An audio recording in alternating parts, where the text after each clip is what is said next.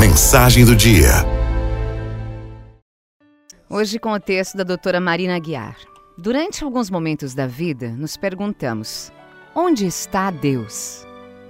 De repente sofremos um atentado aos nossos sonhos, vemos a destruição da construção de uma vida, experimentamos a derrubada de uma relação de anos, então queremos saber onde está o divino que permitiu a dor.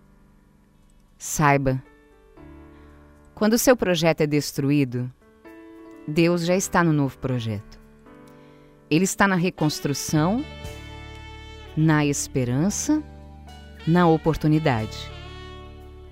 Quando alguém está doente, Deus está na perseverança, na cura, no descanso ou no consolo. Quando alguém erra, e esse alguém pode ser você, Deus está no perdão, no encontro, na segunda chance.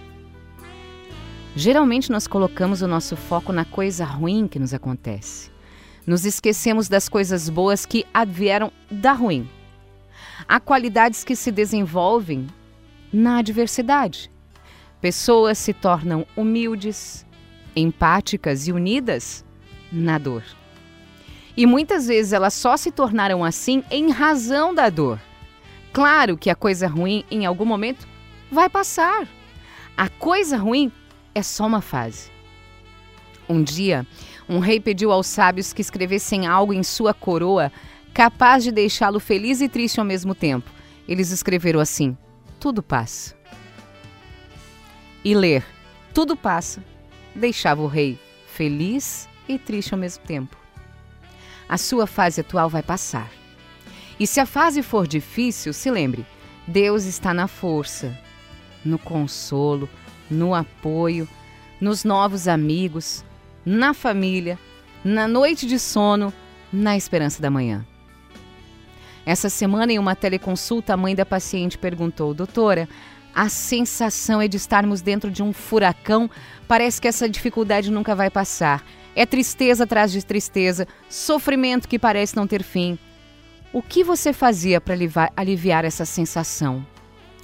Daí eu lembrei da época que eu fiquei praticamente oito meses internada. E eu te conto.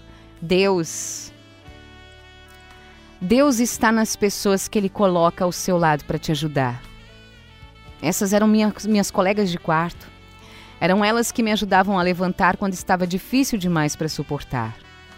Nós cantávamos louvores quando a tristeza batia, líamos a Bíblia, tudo era motivo para estourar uma pipoca, papear, celebrar as pequenas vitórias, tirar fotos, rir e chorar juntas. Sinto até mesmo saudade daqueles momentos. Acredite, vai passar.